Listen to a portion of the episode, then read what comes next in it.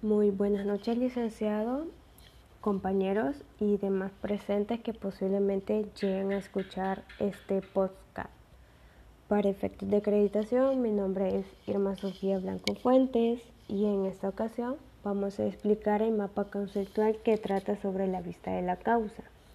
en donde esta apertura de la audiencia la encontramos regulado en el artículo 83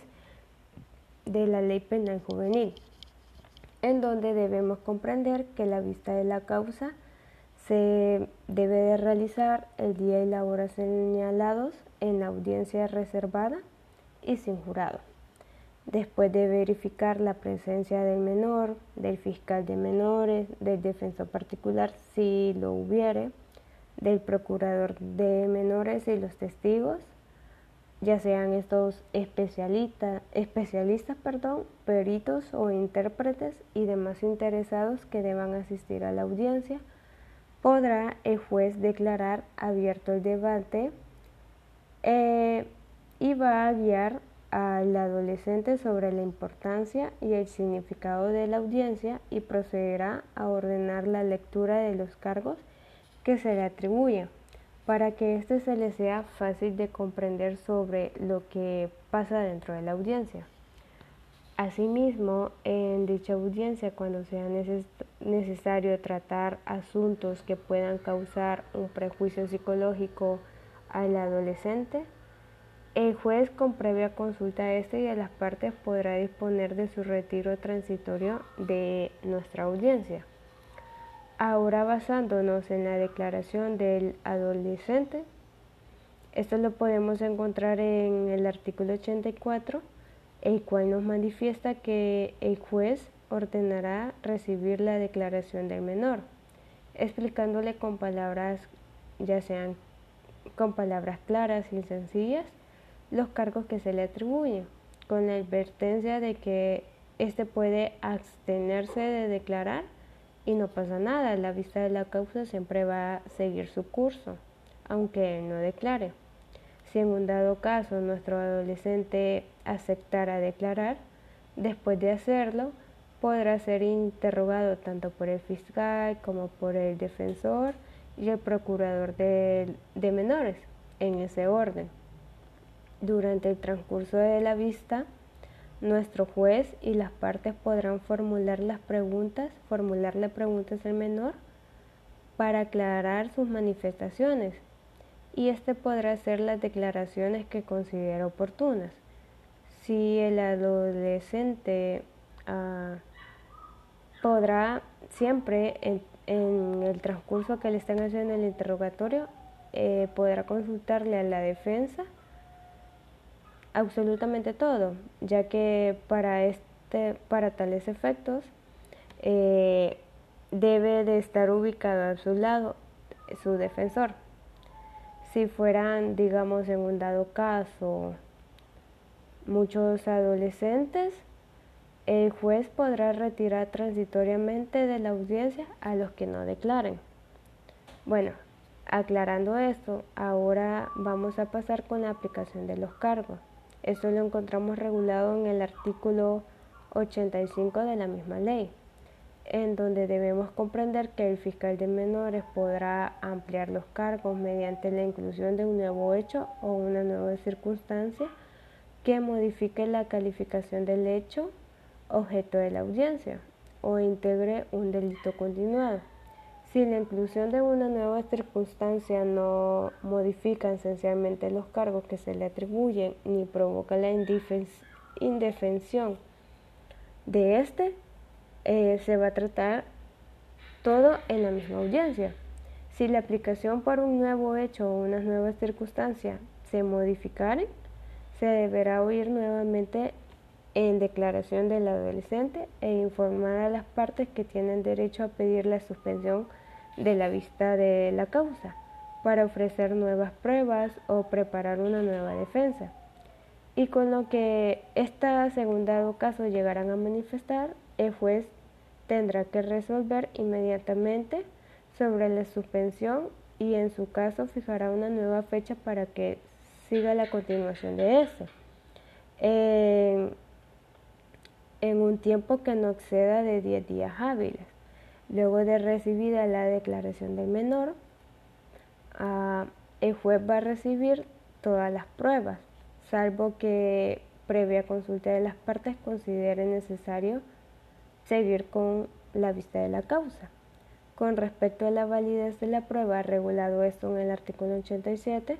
debemos comprender que todas las pruebas se producirán en la vista de la causa y será inadmisible aquella que se pretende introducir mediante lectura, a excepto de la prueba anticipada, que se va a leer, se va a relatar y se va a agregar formalmente a la causa en el, momento que corresponda. Luego de todo esto se pasa a la recepción de los dictámenes. Eso lo podemos encontrar en el artículo 88 de la misma ley, en donde nuestro honorable juez va a ordenar la lectura de las conclusiones de los dictámenes presentados tanto por los peritos, a las que se podrán ampliar o aclarar en la audiencia,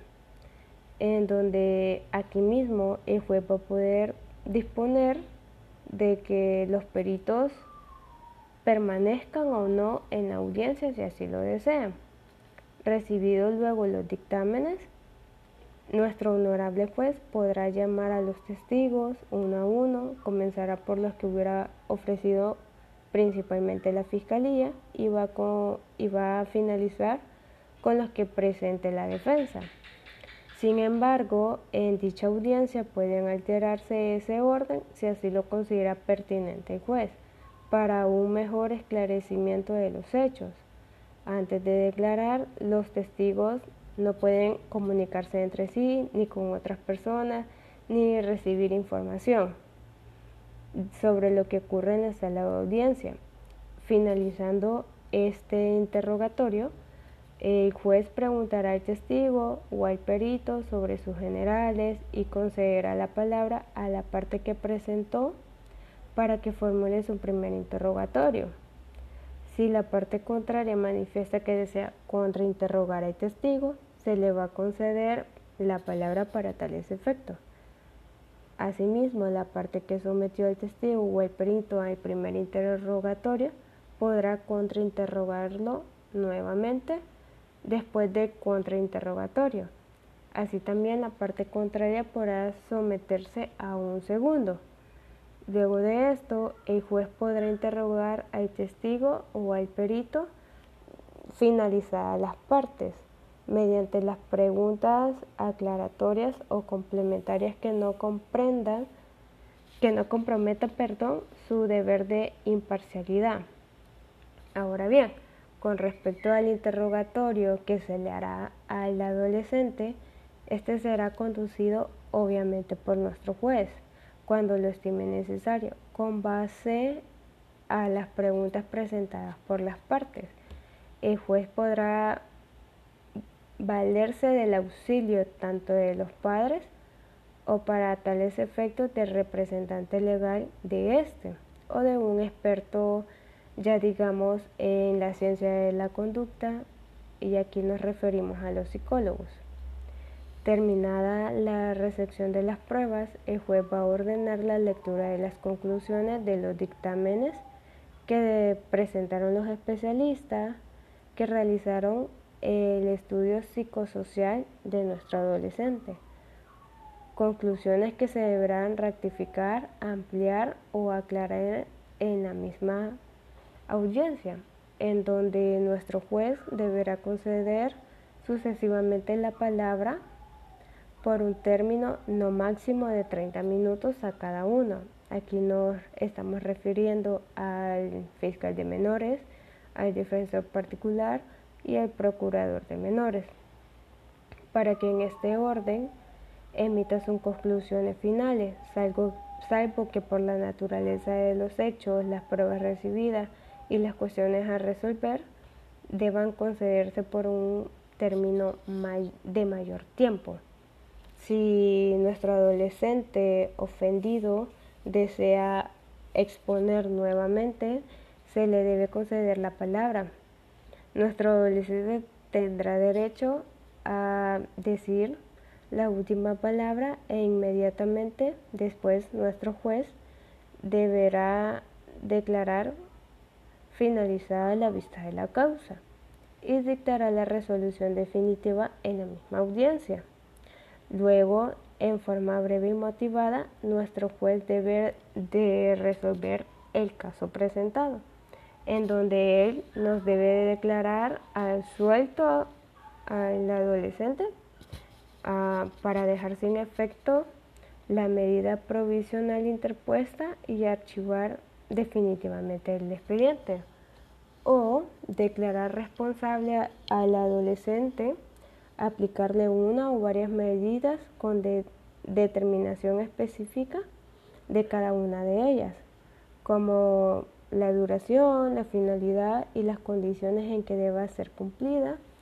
y declarar que no está establecida la conducta antisocial del menor, dejar sin efecto las medidas provisionales interpuestas si las hubieran y archivar definitivamente el expediente o otra opción sería declarar que esta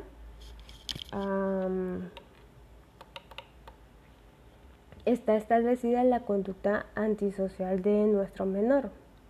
en donde yo aquí siento que hay una contradicción porque todavía estamos en todo en toda esta ley se está hablando de, de un menor cuando la lepina ya nos manifestó que ya no se le dice menor, sino que niño, niña y adolescente. Entonces, a la medida que va avanzando este podcast,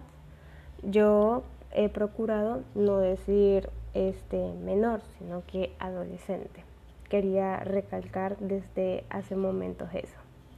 Bueno, siguiendo con nuestro podcast, porque ya me pasé del tiempo, a nuestro juez, como les decía, deberá de declarar establecida la conducta antisocial del menor, imponerle cualesquiera las medidas establecidas por el Instituto Salvadoreño de Protección al Menor o alguna de las contempladas en esta ley con determinación específica de cada una de ellas, así como la duración, finalidad y las conductas que deban ser cumplidas. Vaya, si en un dado caso se tratara de un menor cuya edad se encontrara comprendida entre los 17 y 18 años,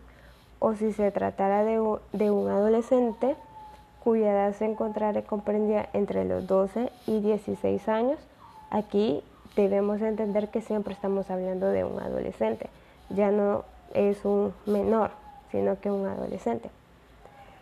Eh, van a entrar a colación solamente las pruebas producidas durante la vista de la causa. Servirán de fundamento en nuestra resolución. Ninguna otra prueba tendrá valor alguno excepto la prueba anticipada y luego de todo esto surge la resolución y esta se debe notificar personalmente a las partes en misma audiencia. Y con esto finalizo la explicación de mi mapa conceptual. Muchísimas gracias y feliz noche a todos.